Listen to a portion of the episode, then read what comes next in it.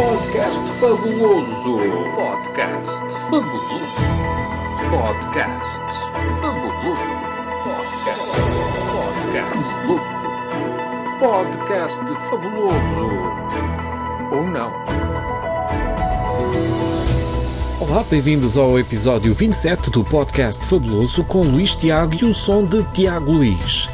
Esta semana destacamos a entrevista à Rádio Observador de Alberto João Jardim, o antigo presidente do Governo Regional da Madeira. Ex-presidente antigo, dá a impressão que eu estou numa loja de antiguidades. Muito bem, fica então feita a correção, o ex-presidente do Governo Regional da Madeira e ainda temos a crónica de João Dimas.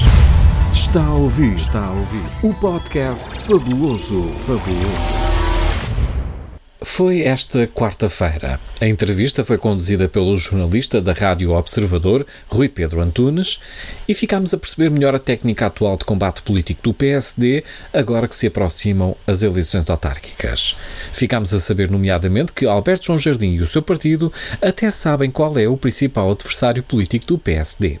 Eu, no Congresso de Viana do Castelo, defini o Costa como o adversário principal.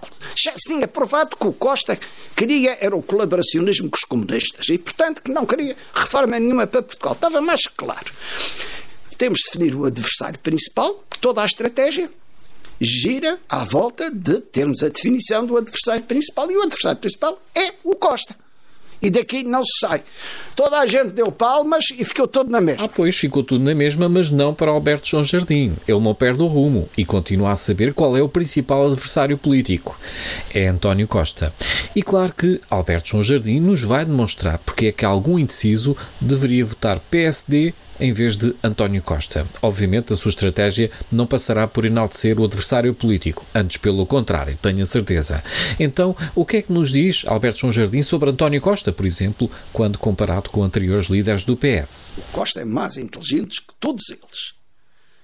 Menos a Soares, põe. Costa, sei, até talvez mais, não tem a bagagem do Dr. Mário Soares, nem tem a visão de estadista do Dr. Mário Soares o Costa é mais um, um homem parachique de partido do que um estadista. E aí é que ele se perde. Mas ele é um homem bastante inteligente e é muito difícil, em termos partidários, uh, se bater com o Costa. O Costa tem que ser atacado, tem que ser pegado de caras, não pode ser pegado de cerneira. Bem, considerações tauromáquicas à parte, imagino que, sendo assim tão elogioso para a inteligência de António Costa, que, até segundo alguns adversários, tem garantido a sua própria sobrevivência política em detrimento da renovação e o futuro de Portugal, o que dirá então Alberto João Jardim sobre o último líder do PSD que ganhou umas eleições? Porque a alternativa que se está desenhando é, para mim, é do pior primeiro-ministro que Portugal teve, que é do, do senhor Passos Coelho. Ah, mas porquê? por alguma razão, com certeza altruísta e de Estado, não? Que me tratou pior do que o maior inimigo político dele. Bom, já agora, como é que acha que os partidos veem as suas próprias ideologias? E a parte dos socialistas em Portugal não sabe o que é o socialismo. E o, o, os sociais-democratas do PSD sabem o que é social-democracia? Penso que sim, graças a Deus.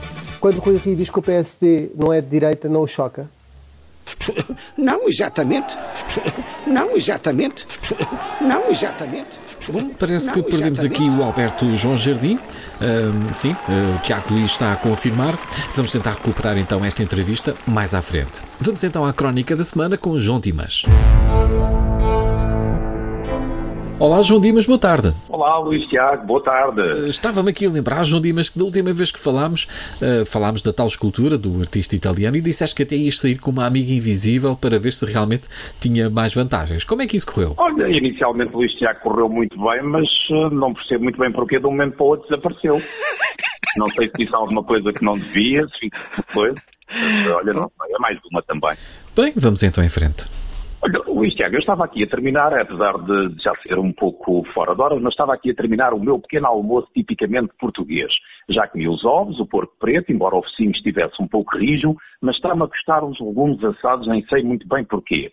Depois de ver as imagens do chefe Gordon Ramsay gravadas para o National Geographic, percebi que tenho sido um mau português, pois todos estes anos tenho comido ao pequeno almoço torradas, ao pão com manteiga e queijo e bebido o meu leite com chocolate. Espero que na próxima visita a Portugal o famoso chefe não nos venha dizer que o cozido à portuguesa leva afinal bacalhau, pois não vou aguentar mudar tanto os meus hábitos alimentares. O presidente francês teve esta semana uma grande surpresa ao aproximar-se da população que o aguardava. Emmanuel Macron foi recebido com uma bufetada. Segundo a imprensa, o agressor está conotado com a extrema-direita, mas a mim parece-me que o gesto foi apenas um mero desagrado pelo atraso do chefe de Estado francês, que nem sequer cumpriu a distância de segurança. Não é por acaso que a Organização Mundial de Saúde recomenda pelo menos um metro de afastamento e, se tivesse cumprido, nada disto teria acontecido. Depois deste episódio já contrataram mais seguranças, não porque valha de muito, como se viu pelas imagens, mas sempre ajudam a bater no próximo que se atrever a levantar a mão.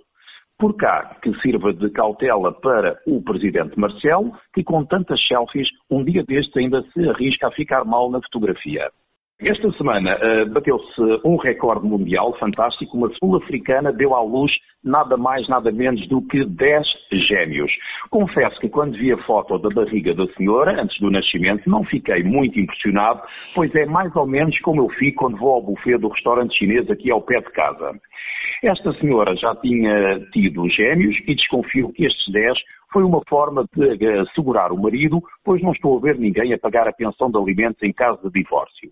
O pai do bebê disse ao jornal Pretório News: Estou feliz, estou emocionado, não posso falar muito, pois eu compreendo perfeitamente, se fosse comigo, não iria abrir a boca nos próximos anos, tal seria o estado de choque.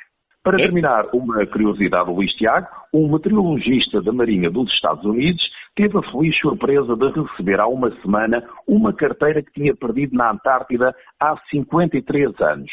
O dono, hoje com 91, já nem se recordava de ter perdido a carteira, mas chegou tudo em ótimo estado. Esta notícia dá-me esperança, Luís Tiago, que ainda venha a aparecer o meu monopólio do escudo, furtado em 2005 no meu Citroën AX. Se a história se repetir, terei na altura eh, perto de 90 anos e se não tiver Alzheimer, estás desde já convidado para jogar comigo. Obrigado, João Dimas, pelo convite. Uh, está desde já aceito, embora ainda falte algum tempo dentro de 53 anos, é uma questão depois de vermos a hora que dá mais jeito. Fica então combinado. João Dimas, até para a semana. Até para a semana, Luís Tiago. E também nós ficamos por aqui e voltamos para a semana com mais coisas fabulosas. Até lá.